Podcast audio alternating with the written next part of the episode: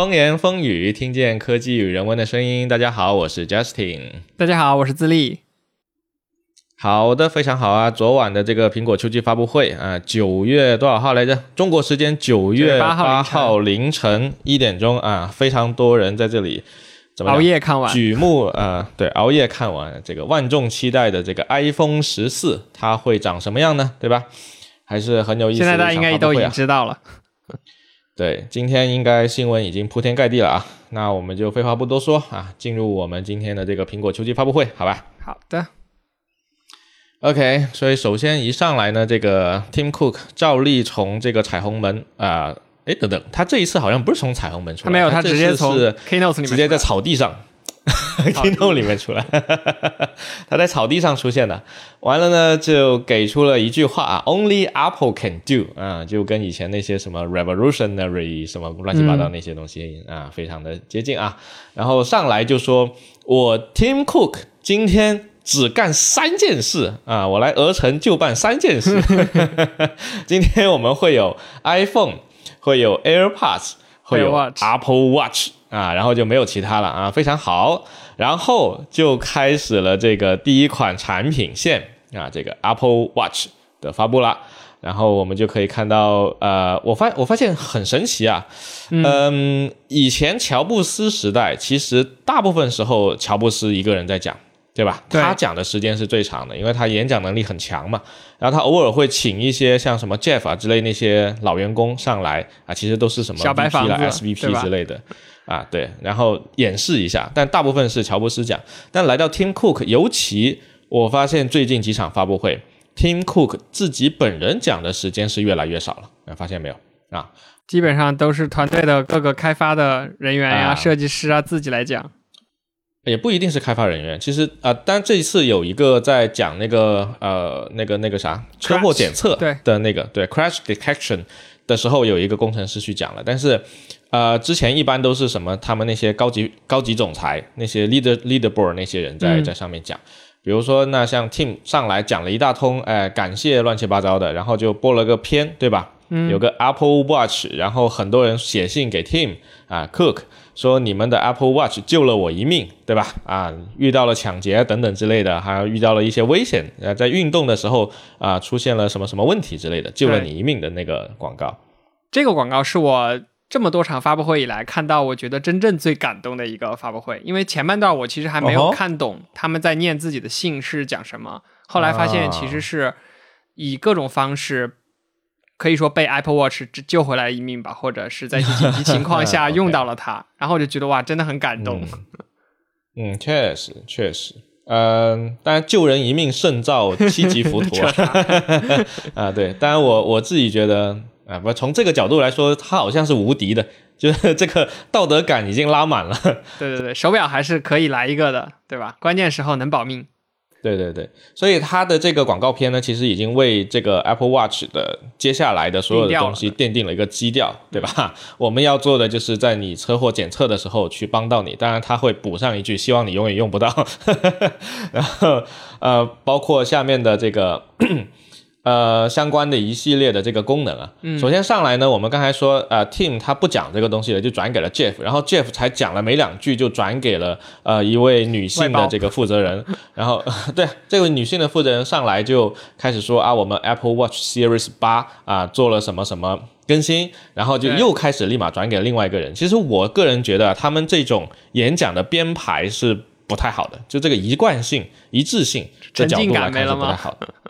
对啊，你自己想，你你你去看一个脱口秀，呃，结果这个捧哏的人和和另外一个另外一个人两个人，哎，换来换去，换来换去，那始终是那两个人，对吧？一定是有一个人在主力丢包袱，而另外一个人接，哎，对吧？但他现在就是我丢了一个包袱给自立，自立丢了一个包袱给另一个人，另一个人上来没两句又丢了个包袱给另外一个人，我靠，我一直不停的在里面对我这种切换切换切换，不好，对的，然后。啊，顺带的呢，也就在他非常无聊的这个十分钟时间里面，去讲他的一系列这个 S 八的这个性能更新了。嗯啊，包括刚才说的这些安全性的需求，以及他还啊有这个关注女性健康，有一个这个呃经期的一个追踪，还新增了一个排卵期的一个追踪。啊，这个东西对于啊需要备孕的伙伴应该是挺有用的啊，因为备孕的小伙伴可能会需要用到一些呃，它官方说你可能需要用到很多各种的检测仪器。去做检测，但是它现在有这个手表了啊，那你好像就可以根据你个人的数据去做检测了，就方便了很多。我看它的那个底层原理应该是温度，对吧？它有新加了一个温敏的这种传感器，去计算你体温上升下降，然后来推测出你的那个。不同的 period 啊，排卵期，嗯，对的，对的，啊，当然，它那个除了睡睡觉的时候监测这个温度之外，还有要根据这个女性的经期去做这个计算的。当然，这个我也不懂，那我们不专业，反正它就新增了这么一个，对。对对，就反正它新增了这些东西，我相信可能应该还是挺有用的。那我不能不能歧视啊，好吧，要一碗水端平，对对对，OK。嗯，然后呢，就开始讲到了一个 low power mode 了，就是我们这个手表一直都是这个呃电池电量捉急啊。刚才说睡眠监测是吧？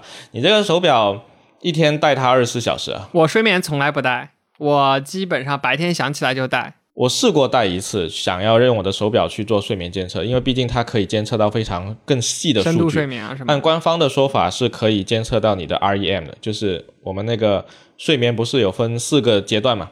嗯啊，一个什么眼快速眼动阶段，然后就深层睡眠阶段，什么等等之类，然后它会有一个周期，你的睡眠是按周期来的，一个晚上八个小时的话，大概有多少个周期这样子？那它这个 REM 的计算就是你你你几点钟几点钟到了哪个周期，你这个睡觉完成了多少个周周期，以此来表示你这个睡眠的质量到底如何？那有帮到你吗？但这个东西我从来没用过，没有，我用了一次。呃，它有个问题就是。当你选择什么样的表带可以睡着伴你入睡，这个东西就太重要了。你想想是不是？你现在用的是一个什么样的表带？我现在就是这个编织的这个表带。编织表带，呃，编织表带它的缺点是稍微有一点刮手，对吧？它的摩擦系数还挺大的。嗯。睡觉的时候我会感觉得到它。然后我还有一个钢的那个表带，磁吸的那个，那那个就那个更不适合睡觉了，是个金属的，对。然后再有就是一个运动的时候用那个你说的那个呃橡胶的那个表带，我觉得那个还稍微好一点点。早上起来估计都包浆了，就就别带着睡了。包浆，天呐，不至于不至于。但我反正总的来说，我觉得你要能够实现睡眠追踪，那你的充电周期真的要好好控制。我看到有博主分分享啊，早上起来。先把手表摘下来，充电，放在那里充一会儿，然后去刷牙、洗脸、吃个早餐，然后再带回来。晚上回家先让它充一会儿，睡觉前再拿下来。我靠，我觉得就挺离谱的。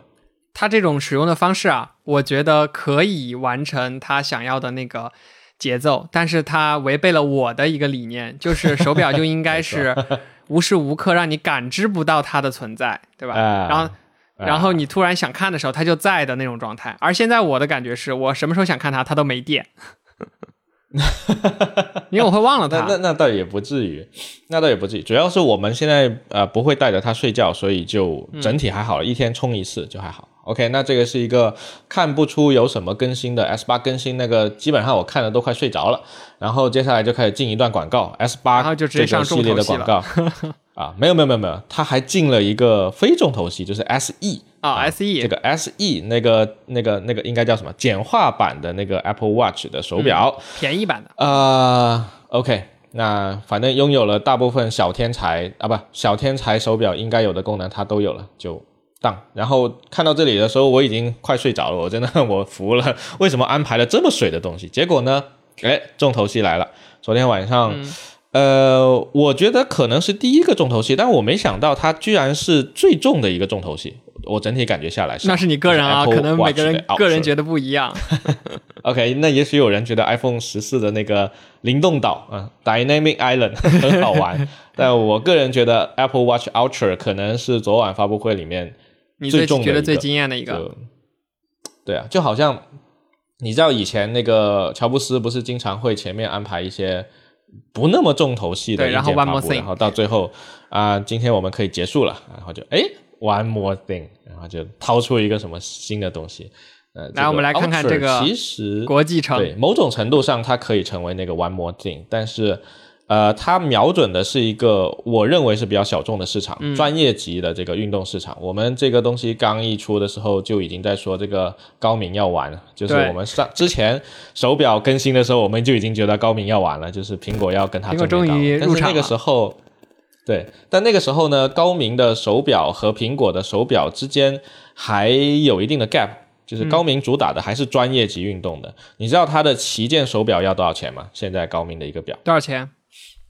呃，大概人民币一万一千块钱左右，那还是挺贵的，其实是很贵的。对，呃，苹果的这个手表呢，这个 Ultra 的这个表是六七九九，嗯，对吧？大概六千左右的一个人民币的价格，所以也不便宜了，一个手机的价格啊，当然不便宜，当然不便宜。但是它如果瞄准的是一个专业运动领域手表的话，呃，其实是有性价比的，对吧？就就就它这样的几个价格，对，那当然好看很多。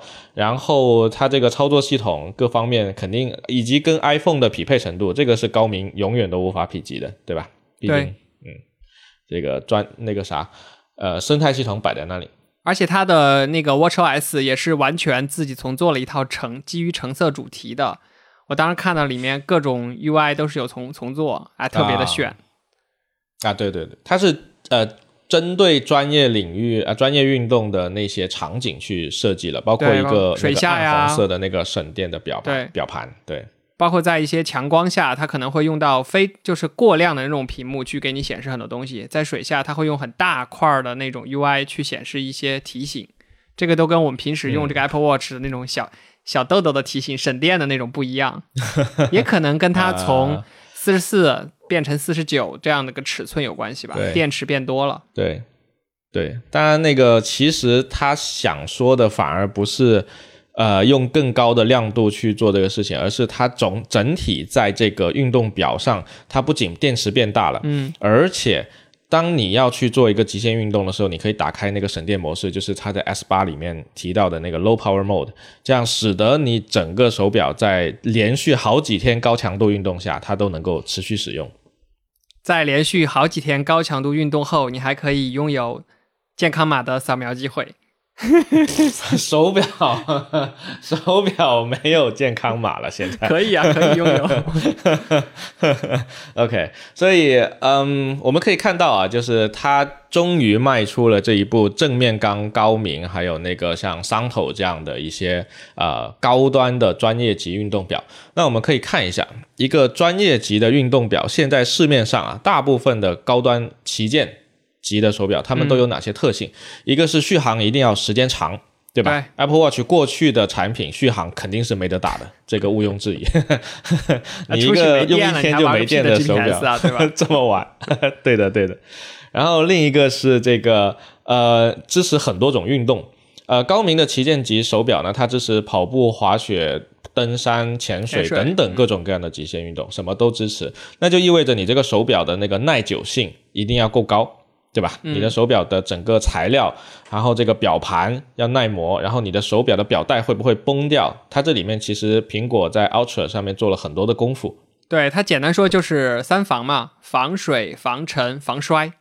我觉得特别是防摔，你看我此刻手上这个 Apple Watch 啊，四个棱角 就三个棱角都磨花了 啊，那可不。本来它可可圆润了，现在看起来就是满满仪，叫什么来着？对啊。满目疮痍，满目疮痍啊！啊啊，文化有限，不好意思，我们我台文化有限。那个是这样，我我们现在手上的这个表其实是那个铝制表盘，铝制表盘本来它耐久度就不高，所以啊，这个是材料上的一个选择。然后是支持血氧检测，因为很多运动其实会会考虑到你这个血氧检测会危及到你这个生命的危险。突然上升，嗯，对。然后还有一点是不太一样的啊，就是这个一百米深度潜水，在高明的旗舰手表里面，基本上都是支持一百米潜水的，但是 Apple 这个 Ultra 手表是支持了四十米。嗯，普通的浮潜其实都够了吧？普通潜水都够了，不用说浮潜，浮潜是零米，好吧？游泳池。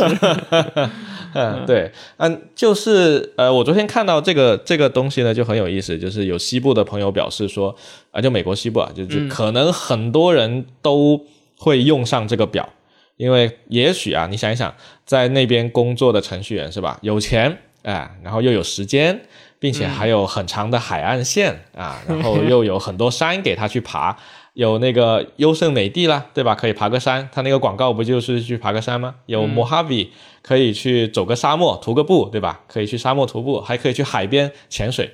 那我就有一个想法，就是最近几年不是呃，我们身边很多朋友流行去考那个潜水证嘛，OWD 对吧？Open Water Diving 那个证，其实那个证还是蛮。呃，怎么讲？就是它是潜开放水域潜水的第一个证，其实还是不算很难考的一个证。它接着往下考的话，就要考一个 A 的 AOWD，就是高级的开放水域潜水证。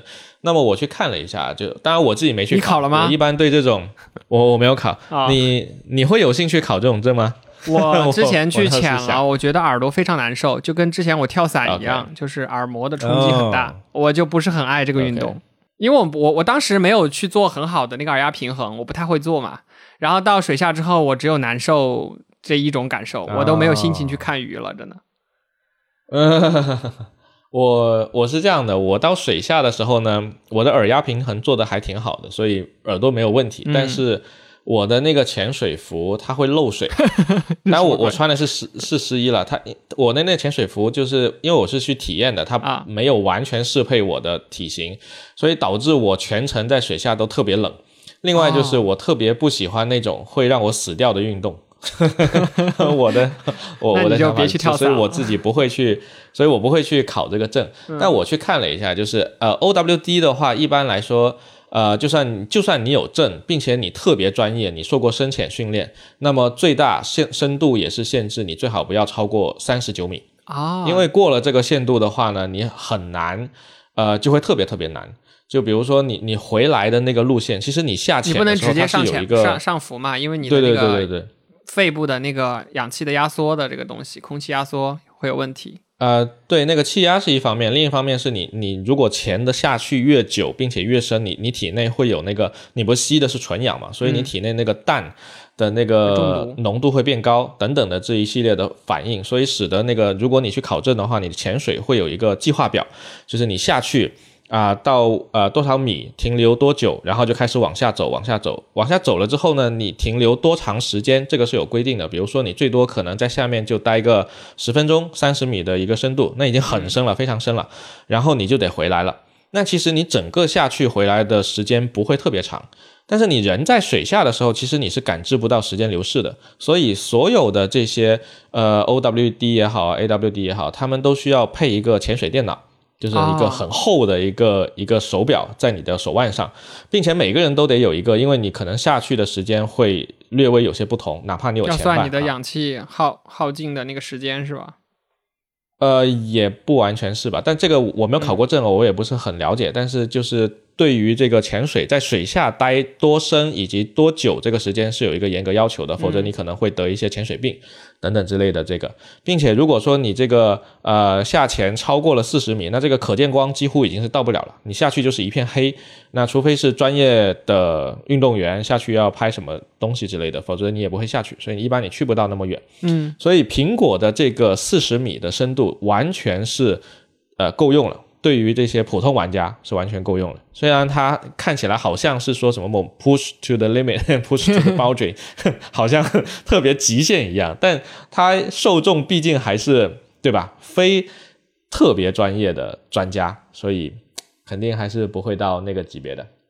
OK，那这个是我们的 Apple Watch Ultra，一个非常棒的一个专业运动级手表。然后它的售价呢？哎，售价一部手机六千九百多是吗？OK，呃，人民币是六千二百九十九，六千二百九十九，然后呃，美金是七百九十九啊。然后 anyway 吧，就是这个东西呢，它在它在那个美国官网打的广广告词叫 Adventure Awaits，就是你的冒险在。你的冒险旅途在前面等待你呢，就是还是打的这种未来憧憬的广告。就你知道，我看他这个广告和发布会的过程，我脑子里面一直在想啊，会不会真的有人就为了这二两醋买了几斤阳澄湖大闸蟹？你是说为了去使用这个手表，然后去做了很多的这种冒险性的，不叫冒险，就是极限运动型的这种运动？对，极限运动就是我买了个表，我总得有地方用嘛，那就去潜个水吧，对吧？我觉得，我觉得还好，很多人他戴运动手表，他其实也并不是说天天去运动，他可能一年就运动一两回，但是他天天戴着运动手表，所以我觉得这个也是一个 场景，对，就跟我们很多时候去消费了一些 Pro 级的，比如说 MacBook Pro 或者说 iPad Pro，但是我们其实只是拿来看剧一样的，啊。买时生产力，买后爱奇艺。爱奇艺 跟那个疯狂星期四一样，应该要，应该要，就是这个市场营销做的还是不错。对，呃，anyway，反正这个是 Apple Watch Ultra，我觉得你说的那个时尚的这一块，肯定也是有人会去买的，毕竟这个价格也不太便宜，对吧？六千多块钱一块表呢。然后长得确实也还挺好看，还专门为三种不同的运动设计了三种专属表带。那个专属表带从广告上看还是挺不错的，对吧？嗯，但那个高山登山的表带，我我觉得那橙色有点太太亮了，可能一般的非时尚人士无法驾驭啊。呃，你要这么说也有道理，但现在感觉零零后都挺时尚的，我不知道呀，也许是我们老了呢。那我就去买一个，证明我还时尚。OK，哦，它这个手表有一个新特性啊，就是它的那个充电器是一个磁吸的充电器，并且支持快充，是一个快充磁吸。之前哦，也就是跟我现在所用的这个不一样的点是支持快充了，对吧？因为我本来也是磁吸。呃，对的，对的。但但我们现在用的那个呃小的那个圆圈的磁吸，它是一个 USB A 的口，对吧？然后它的充电速度是很慢的。然后这个是一个 USB C 的口，然后它是支持快充的。那我买一个那个 USB C 的磁吸的充电线，能不能给我的 iPhone 快充无线快充呢？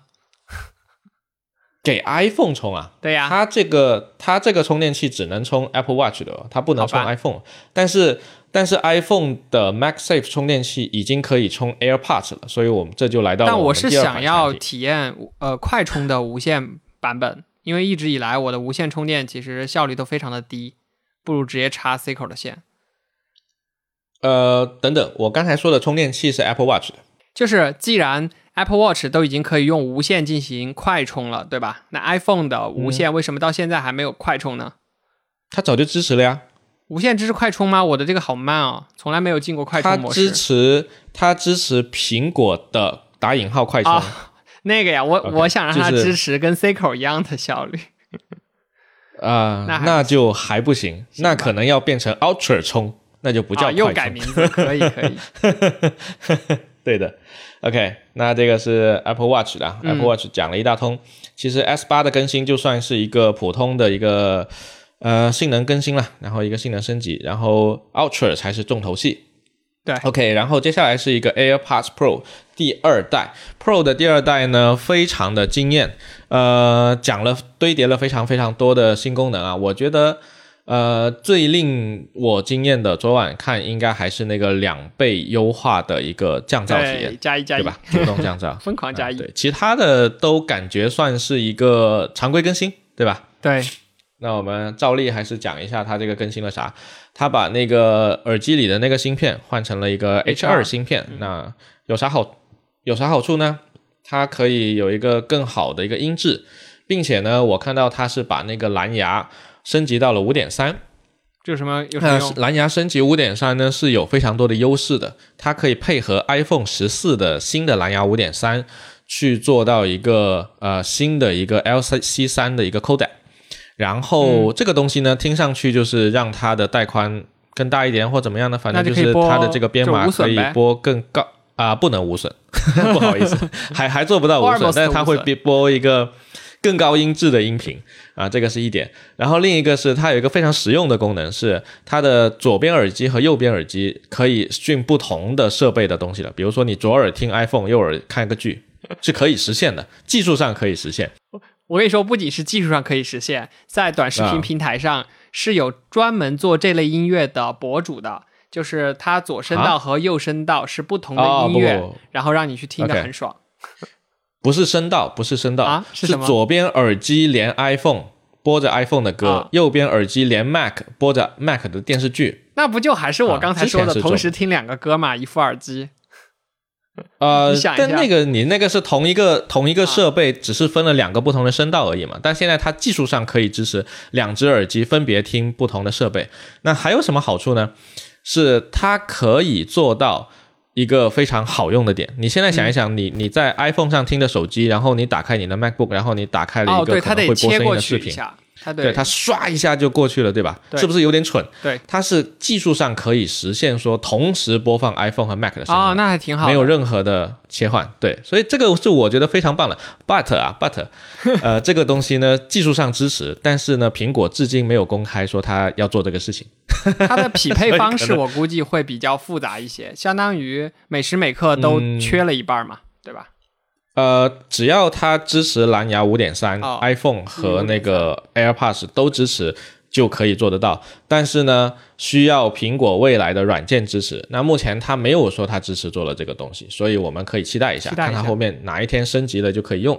那它现在说明了它能支持的东西呢？因为我们刚才说了，有一个音质更好，还有然后有一个更好的主动降噪，还有 Touch 还有一个触摸，嗯，对，Touch Control 一个触摸调节音量。呃，还是挺有用的，因为我们之前单用耳机的时候是不能调音量的，只能让。对，我想一想，更早以前的行不行？更早以前也不行，也不行。更早以前你只能双击和那个，就是摁住啊、切割啊什么的。双击有点像。在更早以前还不能按呢，更早以前只能够 tap，就是点它。对，就是那个不带 Pro 的那个版本。然后呢，呃，出了这个触摸调节音量，我觉得还是挺实用的。另外，这个 AirPods Pro 呢是支持 MagSafe 的充电器，就我们刚才说那个磁吸的充电器，跟 iPhone 是可以一起用的，并且它多了一个口可以 挂绳子。挂绳子。挂那个绳子官方有卖啊？你猜一下多少钱？嗯，八十多吧，好像。哎。你这个猜的很准，九十八块钱，九十八哈，一根线，那我可以买华强北的版本。我觉得淘宝可能九块九包邮，一大堆。对对对。那我还发现它，呃，对，还有一个功能是它那个官方有说的，就是它会根据你的耳道，你用你的呃 iPhone 的 True Depth Camera 去拍你的耳朵。嗯。那什么叫 True Depth Camera 呢？就是它的那个相机上带有一个深度信息。就有点像你那个面容检索，对，有点像那个面容检索，但其实它是在后面的，它不是为了做人脸识别的，它是为了，比如说。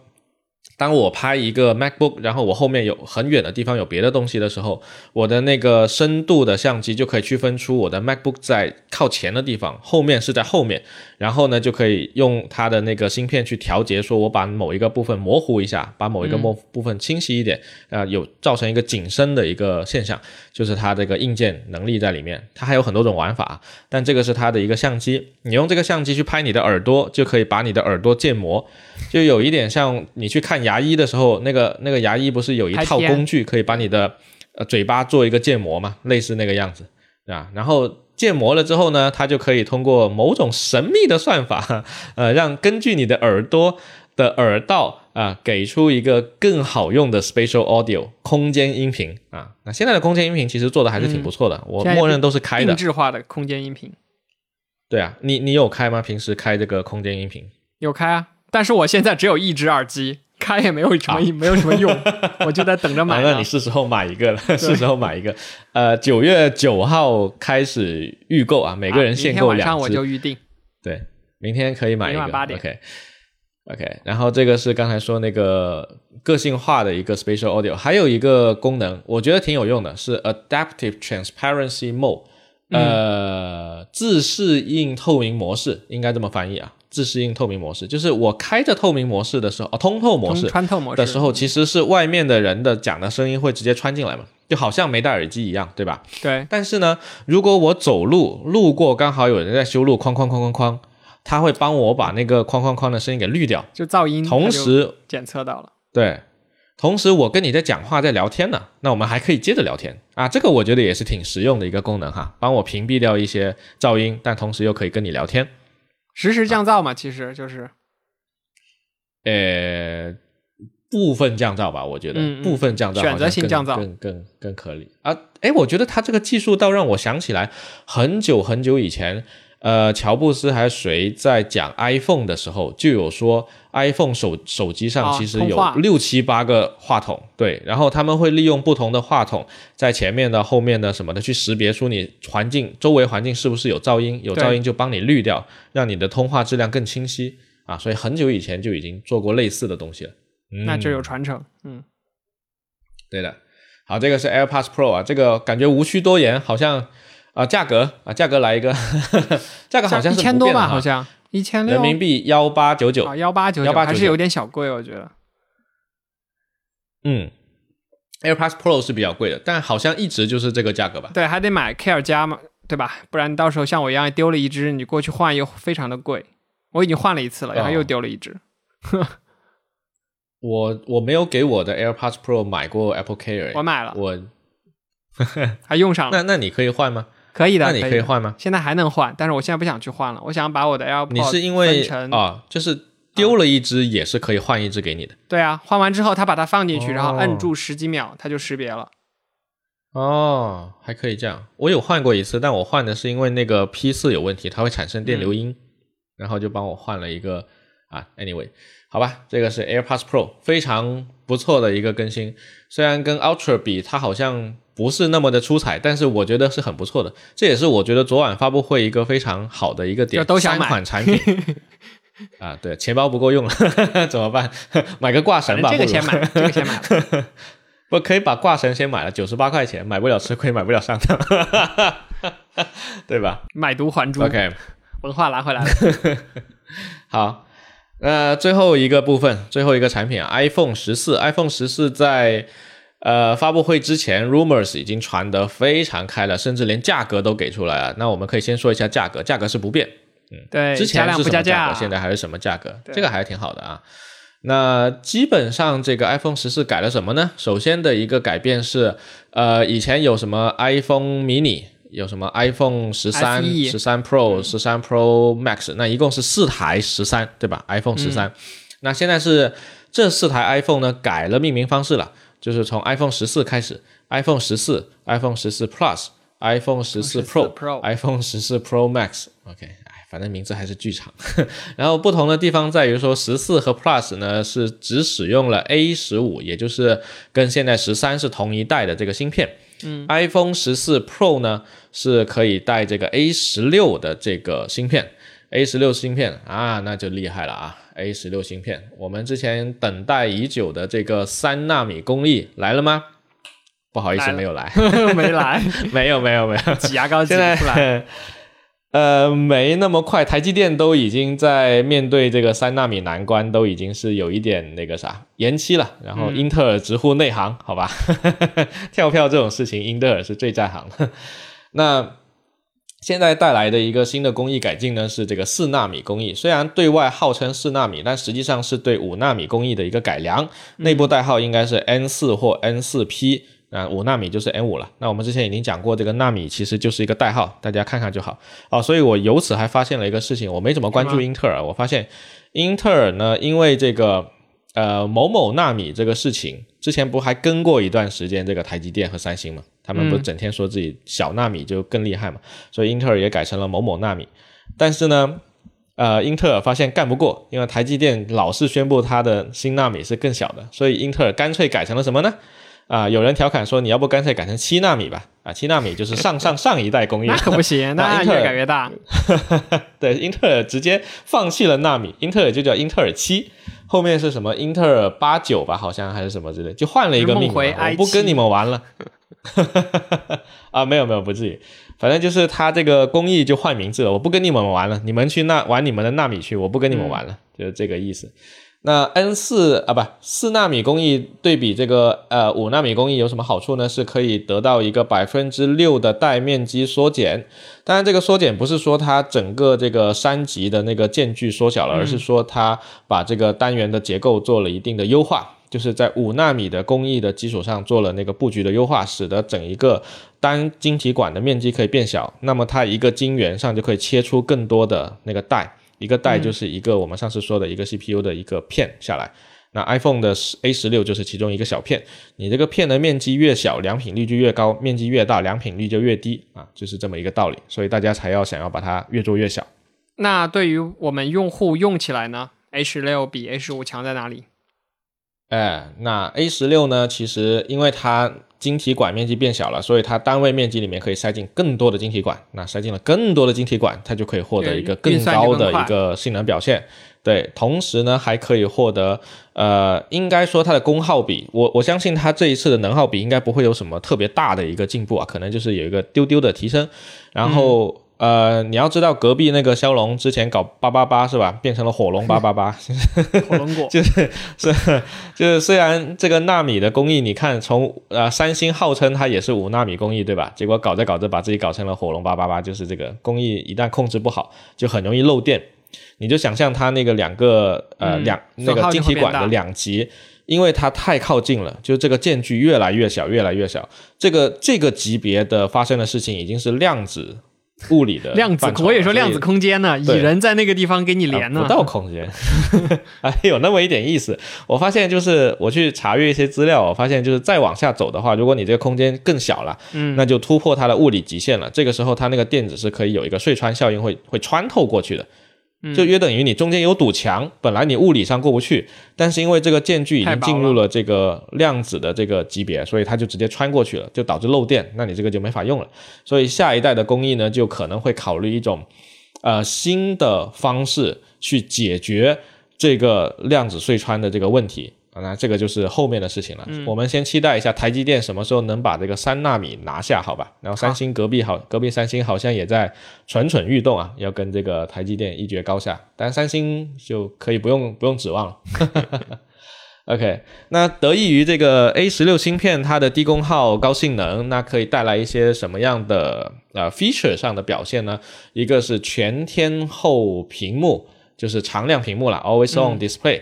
那跟我们手表上的是类似的，你呃手就是手机放着不用的时候，那个屏幕可以亮啊，梦回诺基亚，对吧？但这个功能好像只有 Pro 才有，对吧？十四是不给的，包括其他机型其实也不给的。这是一个软件功能，本质本质上只是硬件上不知硬件电量它不够。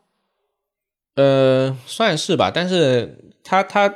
就是这个东西呢，它也有市场运营的一个一个需求在，就是明明 A 十五芯片是可以做得到的，但是苹果就是理直气壮的告诉大家，只有 A 十六做得到，A 十五做不到啊！这就像什么呢？今年 WDC 不是发发布了那个 iPad 的那个 iOS 十六的那个新的功能嘛，叫台前调度嘛，中文叫对对对，叫 Stage 就非非他说只有限制机 M1 芯片，对 M1 芯片的 iPad 才能用。开玩笑，M1 芯片以前的 iPad 肯定也能用，只是他不想让大家去买老的 iPad 而已。哎，你这个就让我想到了那个 Lock Screen 这个 feature。Lock Screen 在 iPad 上是没法用的，但实际上是可以支持的，它就是不支持，就只支持 iPhone。那肯定的，那肯定的。这个他自家的产品，你看现在搞得这么的复杂，它它会越它需要去在不同的产品线之间做出一些差异化。这个其实让我有那么一点点呃危机感的感觉。嗯。就是你知道以前那个乔布斯不是被那个卖可乐的那个那个亲给赶走了嘛？对，那个 CEO，然后赶走了之后呢，这个苹果内部其实没有特别强的一个技术的领先优势在。嗯，那慢慢的，它的很多市场就被 Windows 或者其他的一些公司给吃了。这个时候呢，他想的不是说我怎么去做一个更超越的东西出来，而是说我把我的产品线做得更复杂。啊，我做出了一系列不同的 Mac，然后去各种各样的啊，你们这个细分领域市场里面可以用我这台 Mac 啊，你们这个细细分领域市场可以用我这台 Mac，就是老是让我感觉现在苹果你看发布了这么多乱七八糟的东西，有那么一点当年的总有一款打动是什么好先。但是但是呃，还有一点值得警惕的是，当年那个 Scott 他去做这件事情之后，前两年苹果的销量是往上走的。财报是很好看的，包括颜色上的突破，对吧？一下子出了非常多种的给大家。啊，你说那个水晶水晶的那个设计是吧？那个设计好像是要到后面了，是 Power Mac G 几的那个时候，那个好像苹果啊，那个乔布斯已经回来了。但 anyway 就是啊，有一点有一点这样的迹象，但现在苹果还是有技术领先优势在的，至少像这个 CPU 就吊打所有人，没有任何人可以跟它比了。以前不是的，以前是用的摩摩托罗拉那个六八六八零零，就六八 K 那个芯片，然后有其他人是后后面超越了它，就是英特尔，说的就是英特尔。现在暂时还没有，所以啊，Anyway，对，好。那这个是 A 十六芯片啊，然后 A 十六芯片它还在一些地方做了一些加强，比如说呃刚才说的 Always On Display，还有这个 Camera，就是十六呃这是十几来着，iPhone 十四嗯。的这个相机呢，在 Pro 这里面会加入四千八百万像素的相机。之前的相机是一千两百万，一千二百万啊，那这个其实是是挺厉害的，就是直接有人就说，那哈苏相机的那个发布会不用看了，直接买一个 iPhone 好了。他那个全画幅看起来还是很震震撼的，就是之前拍的照片，在现在的相机的那个照片里面，只放成了中间一个很小的 框框，周围整个多了好几倍。然后我当时就说，什么时候能到一亿像素的时候，哇，那个一单张图得多大呀？哈苏现在那个，我记得哈苏好好像有一个相机是就可以做到你说的那个，它可以把整个海岸线拍下来，然后你放大放大到那个小房子，对，小房子里面有个什么东西，对，嗯，anyway，就是 iPhone 的话，毕竟它还是一个手机啊，所以它手机上的那个感光元件。其实还是就那么小，就那么小一颗，对，所以这个只能说 iPhone 的技术力真的是非常的牛逼。但是你要拿它和一个专业相机比啊，那还是会有一些差距的。哪怕它广告打的再天花乱坠啊，对，可以拍电影，最终还是要看。就像阿汤哥最近在那个《壮志凌云》第二部里面说的啊。重要的不是那台飞机，重要的是开飞机那个人啊！重要的也不是这个相机，重要的是拍照的那个人。对，不过他那个运动防抖还是挺亮眼的。我对之前拿那个 iPhone 去拍视频的时候，其实一直都在吐槽这个事情。早期 Twitter 还出过一款 App，是把你的视频四周去切割的算法的方式去做一个呃防抖的处理。现在它有自己自带的了，我觉得这个很妙。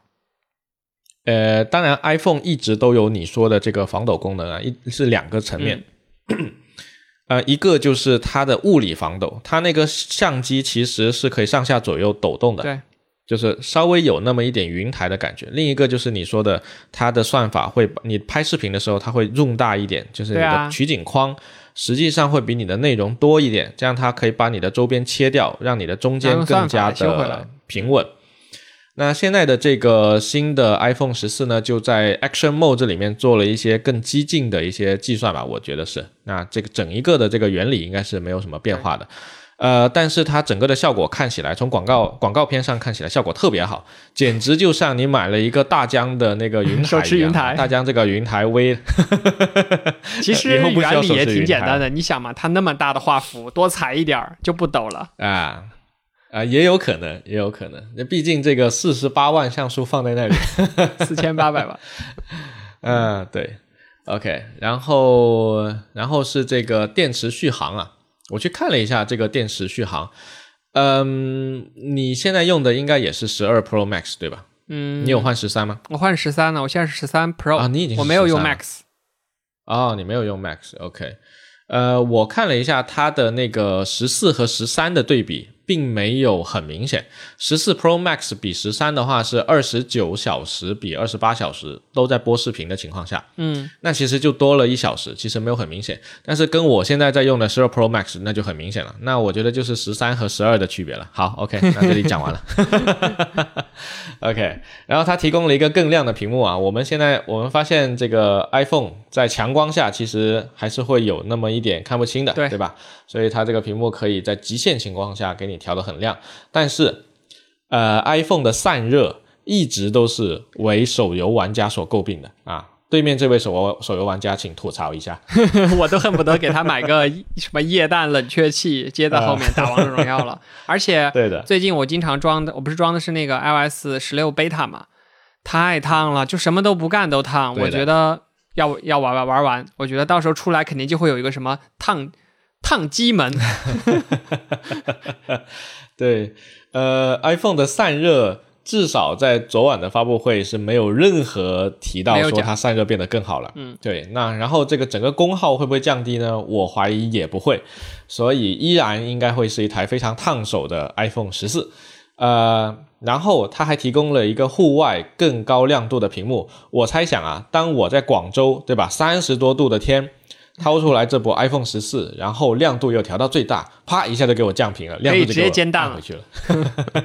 对，不是它的亮度会给我按回去，你知道吧？那个你你不会玩着手游玩着玩着它就降屏了吗？不会，它只会烫到，它只会发烫，然后变卡，然后你就需要去拿水管去冲一下。你可能没有这个体验，我真的冲过，真的很有效。OK。呃呃呃，它变卡其实就是它降频了。然后我的体验是在户外的时候，它经常屏幕会自动变暗，变暗其实也是它降屏。是，对它它频率太高的时候，它就功耗高，然后上去它就会更热。啊，anyway，这个 iPhone 散热什么时候能够好啊？就看未来下一代挤牙膏了，是吧？明年挤个牙膏把它散热变好吧。然后下一个是重量，重量的话呢，对于我跟你说重量来说。没有没有重量重量还没到灵动岛，灵动岛后面下一个好吧？那个重量是现在 iPhone Pro Max 是两百四十克，十三对比十三是两百三十八克，十二是两百二十六克。你会发现一代一代越来越重，本来十二就已经是个砖头了，十三就更重了，十四还更重。哇，我真我觉得真是离谱。你现在用你那个 Pro 会比我的那个还轻一点，但已经是挺重了，我觉得。嗯，我之其实重量对我来说非常重要，因为我之前用的是 Max 嘛，然后它一个是重量，一个是它的尺寸，会导致我左手的这个小拇指会在下面勾住它，也因此让我得了这个尺神经受损这样一个疾病啊，大家可以去查，就 是这么夸张会发麻或者怎么样，然后我就从 Max 换到了 Pro，就是单手不用小拇指也可以玩这个手机，之前我需要用小拇指去勾，就是因为它太重了。明白。对。我我已经适应了两只手操作 iPhone 的这个，你可真是萌啊！那没办法。OK，那接下来重量级，好吧？刚才重量级智力已经提到了这个灵动岛，但我完全不知道它为什么要翻译成灵动岛这个名字，Dynamic Island，Dynamic 跟灵动有个有个鬼关系？Island 为什么不叫？为什么不叫动态孤岛？以前。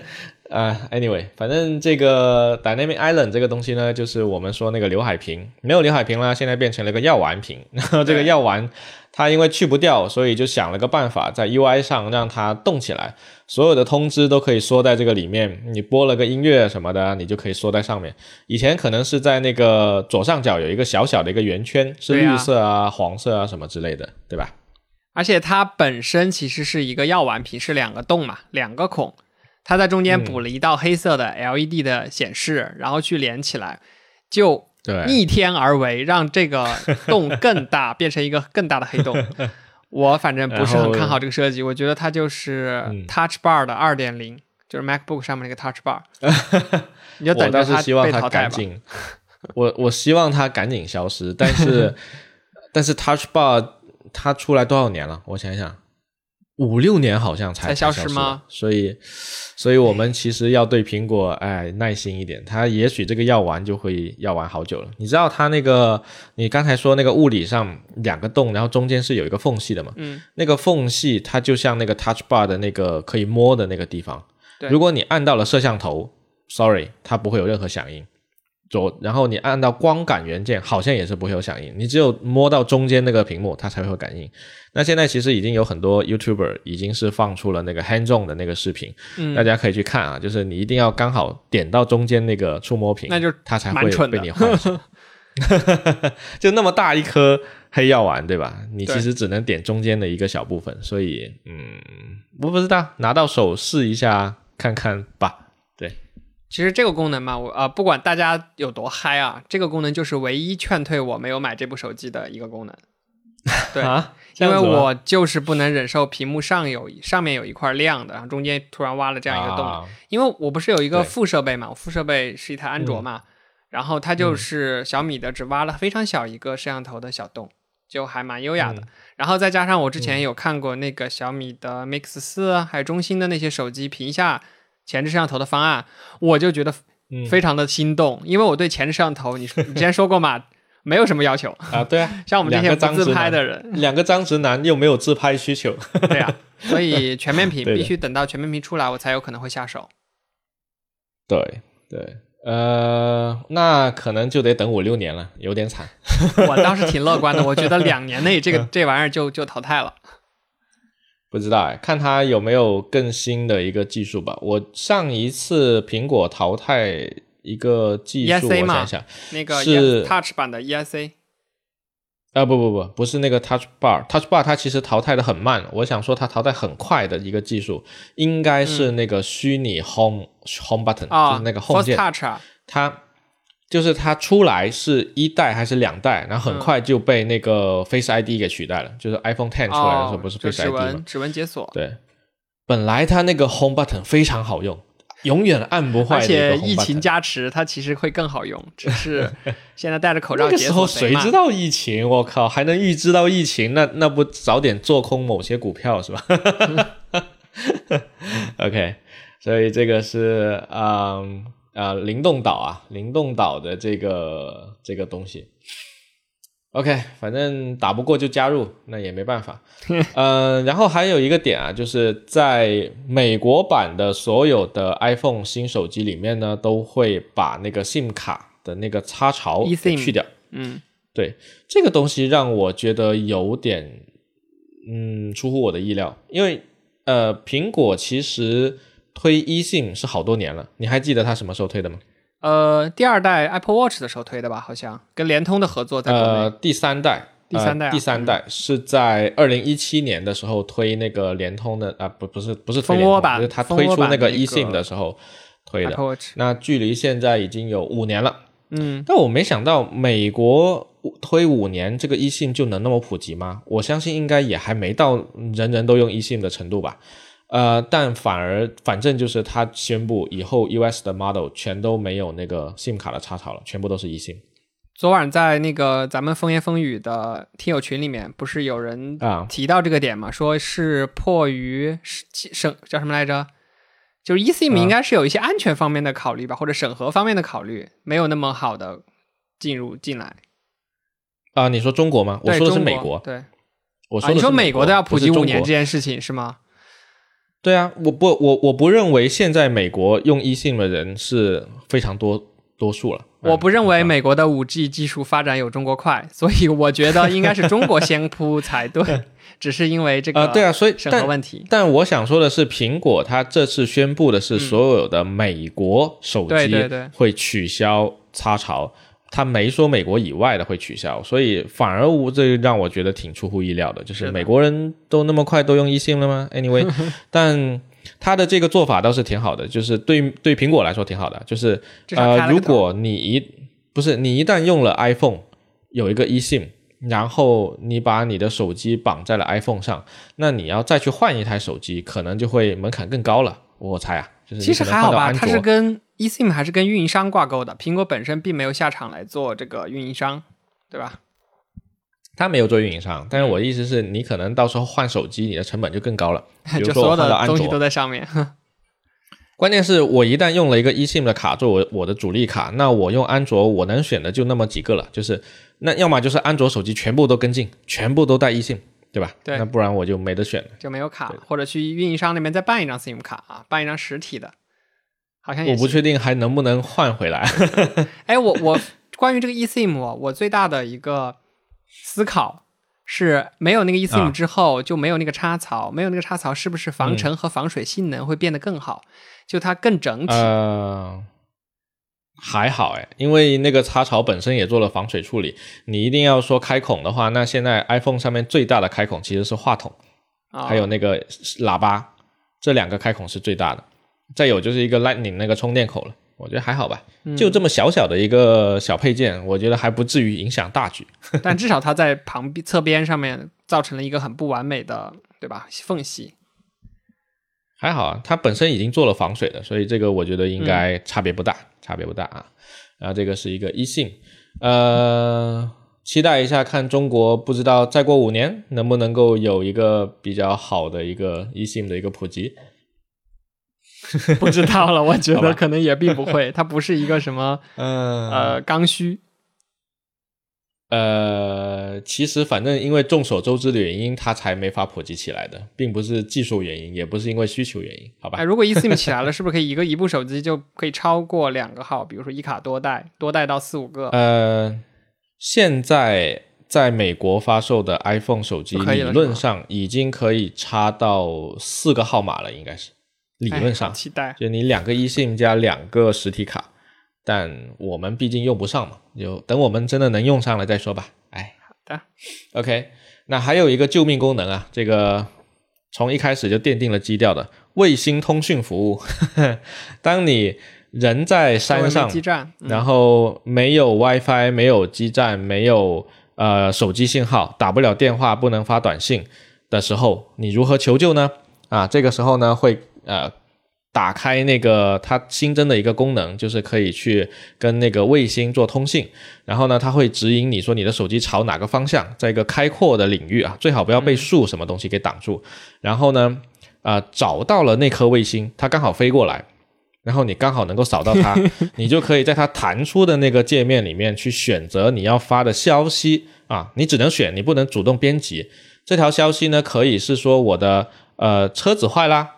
或者是我生病啦，我受伤了，比如说你摔了，比如或者是你遇到有人抢劫，或者是你迷路了，或者是着火了啊，就他就给了你几个选项，然后呢，这个信号会给发到卫星上，卫星又会给传回地面的基站，地面基站呢再转给一个苹果说叫 Apple Chant Specialist 呃 Relay Center，就是它转给了一个由苹果训练过的专家接收的一个中心。啥玩意儿？Siri 然后这个中心 啊，不不，就有就有人在那里啊，就是那个卫星会把信号转给他们，就有点像 Nine One One on call，你知道吧？有有一个电视剧叫 Nine One One，就是很多人坐在那里像客服一样接电话的，然后那些人收到了这个信息之后呢，就会转给呃专门做紧急救援的服务，然后他们就可以去救你了。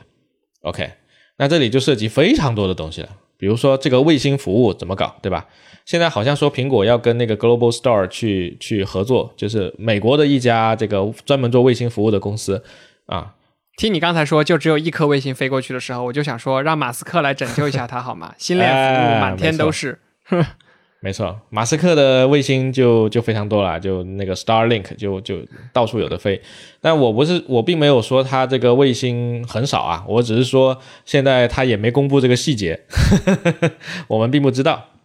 这个功能还是没有那么有用，只能说最好的方法就是不去用这个功能，少去人烟稀少的地方啊就好了。嗯，当然，它一开始那个发布会的基调就奠定了这个，再加上那个 Apple Watch Ultra，你看你会去做的那些极限运动，全都是会有可能让你丧命的运动，对吧？那也许你就真的用得上了。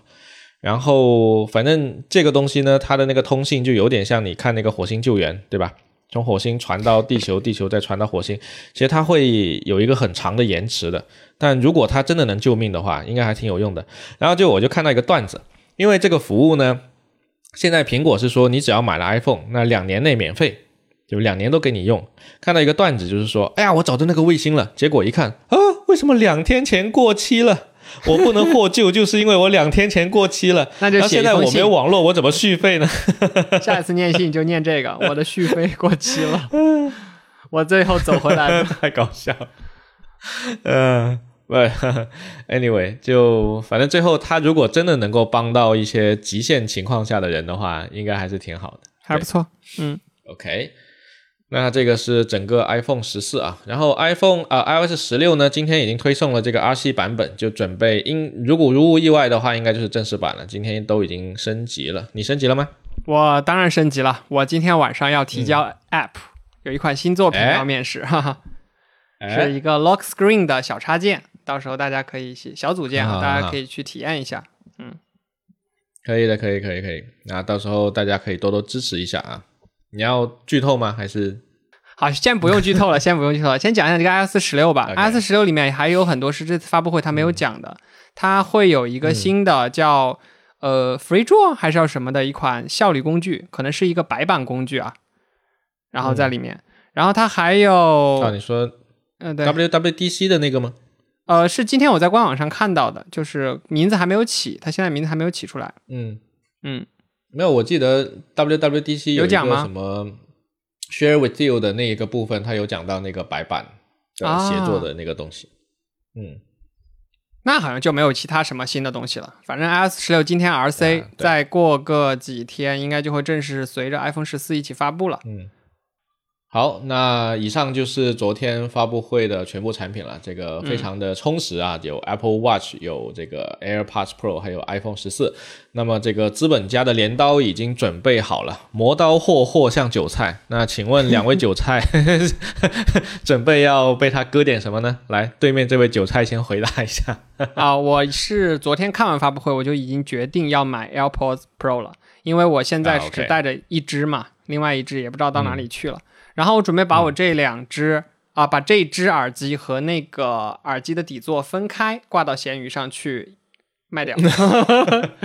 好像是一个标准的操作，就是叫什么配对，给他们相亲。嗯，可以可以可以啊，我我应该也会买一个新的 AirPods Pro，毕竟它应该是三款呃大硬件里面最便宜的，除了那个挂绳之外。对，然后关于 那个 iPhone 的话，我其实有考虑过买十四。而不是十四 Pro，因为我不喜欢那个呃洞洞屏嘛，我觉得刘海屏我现在已经习惯了，洞洞屏可能短期内习惯不了，可能想等下一代，嗯，看看下一代是不是可以直接做到屏下，或者说用别的方案，所以就不确定，只买一个耳机这次，嗯，我觉得不确定啊，因为呃十二刚出来的时候它是复复古了那个 iPhone 四的那个样式，嗯，就整一个变成了 iPhone 四的那个造型。然后到了十三，它延续这个我们是可以理解的，一般它就是一次大变一次小变。然后现在到了十四了，就改了一个啊，你你在想啥呢？什么脏东西？Big change，small changes。然后现在到了十四呢，它就改了一个药丸，嗯。就反正还不是特别的令人满意吧，我觉得。另外，它售价其实还挺高的哦。我还去看了那个 iPhone 十四的售价，跟之前是一样，但是呃，现在的 iPhone 的售价已经非常离谱了。呃，稍等，我看一下啊，十四 Pro 的话，一 TB 的售价是一万两千四百九十九。现在出了一个一 TB 的 model，五幺二的话是一零六九九，就是一万。这个是 Pro 啊 Pro Max 的话，一 TB 是一万三千四百九十九。啊，五幺二是一万一千六百九十九，我靠，还挺贵的，多块钱买一台 iPhone，还是个洞洞屏，我不会买，特别贵。哎，那那个那个非洞洞屏呢？刘海屏呢？十四，普通的十四啊，我没查，我直接就没查，因为我没想过要买。我，然后我告诉你，我 我我也可能不会去买那个普通的十四，因为它的续航并没有提到多少，我现在这个续航基本就靠充电宝撑着。嗯，目前暂时我没看到什么特别令我兴奋的特性吧，就，然后，所以你呢？你会买上 AirPods Pro 的那个 AirPods Pro 的那个两倍降噪是非常非常好的，我就我觉得可以。出差旅行必备。呃，但对这个应该会买，但是它还是有一些问题的，因为我每天听歌的时间非常长，我在工位是会经常听歌的。那你就更需要。那如果一直带着。不不，一直戴着 AirPods Pro 的话，耳朵会容易发炎的。哦，对，就你不能戴入耳式是耳机太久的，所以我在工位现在经常会换那个索尼的那个耳机，反而索尼那个那个耳机是我日常用的。但索尼的那个它毕竟是一个这样罩起来的一个设计，它没有，嗯，它没有社交属性，我觉得。那那显然的。呃，反正不管怎样嘛，AirPods Pro 这一代的升级看上去是蛮实用的，应该还是可以买一个。对，其他的话就确实是有点贵了啊，那就要么是这个啊有人赞助啊，赞助你一个表啊，想多了，要么就这个其他的就再看看吧，好吧，嗯，其他再看看。对，AirPods Pro 确实不错。OK，那一起下单。好的，那么以上。对，以上就是这个苹果发布会的全部内容了啊。然后，呃，最后这个苹果发布会结束的时候，还放了一个彩蛋啊。我当时没看懂那是啥。对，它有一个空间，这个空间应该是个电梯。然后呢，有个女的站在那个门前，是吧？那个女的是侧面对着这个观众。然后那个电梯看上去是偏白色的铝。铝合金颜色的那种颜色，这个是什么东西呢？这个女的呢是苹果 Apple TV 今年大热的一个电视剧《Severance》的女主角。这个电视剧的中文名呢有好几个，比较好的一个翻译叫《人生切割术》啊，我觉得是非常非常棒的一部电视剧啊！就《人人切割术》，我不是看了第一集，我看了我看了几集，哦，你看了的，对哦，你看了的，OK，那那就不怕剧透了，但 但反正也不剧透给观众了。如果还没看的话，我强烈强烈推荐去看这个电视剧。那这个彩蛋是什么意思呢？应该是预示着第二季不远了，非常棒啊！因为我作为这个最近刚续了这个。第一季呃还是可以看，呃，它的后面几集的节奏稍微有一点慢了下来，因为你大体的悬念铺的差不多了之后，接下来就开始解谜了嘛。解谜一般都是会稍微慢一点的，但是到最后我感觉还是挺不错的。就到最后真正去大决战的时候，它还是一个非常典型的三幕剧结构啊。不管怎样，就是接下来应该会有这一个电视剧的第二季啊。我最近刚续了这个 Apple TV 啊。然后 Apple TV 加，而且我还买了个 Apple TV 加 4K 啊，感觉不错。如果有第二季，我就可以直接看了啊，非常棒的一个电视剧。好好的，那么以上就是昨天苹果发布会的全部内容了啊。不知道大家都升级了这个 iOS 十六了没有呢？然后不知道大家对于呃昨天发布的三款产品有没有你心动的产品呢？啊，欢迎大家在这个评评论区留言告诉我们，大家交流一下，你会买什么样的产品呢？OK。好的，那么呃，接下来是不是还有一个传统艺能？来一首歌吧，好吧。传统艺能，来一首片尾曲。这次我们的片尾曲就选这次 Keynote 的片头曲啊，这个片头曲也是非常的有节奏、有律动啊。当时繁星形成了一个苹果 logo 的形状。来，让我们一首进一起进这首片头曲，叫什么来着？OK，好的。呃，没有名字，反正我到时候去截就完了。好的，好的，我还没有找到他的名字。好的，那么以上就是本期节目的全部内容了。如果你喜欢我们的节目的话呢，请不要忘了给我们点赞、转发、收藏，收藏啊，一键三连。OK，你们的关注就是我们更新的动力。动力对，同时也不要忘了在这个评论区给我们留言哦。你啊，关于这个发布会，或者是来扣个一也可以，好吧？扣个一。好了，也请大家到时候多多关注我新发的这款 App。哎，可以，可以，可以。好的，那么最后进一首歌结束我们今天的节目，我们下期节目再见，拜拜，拜拜。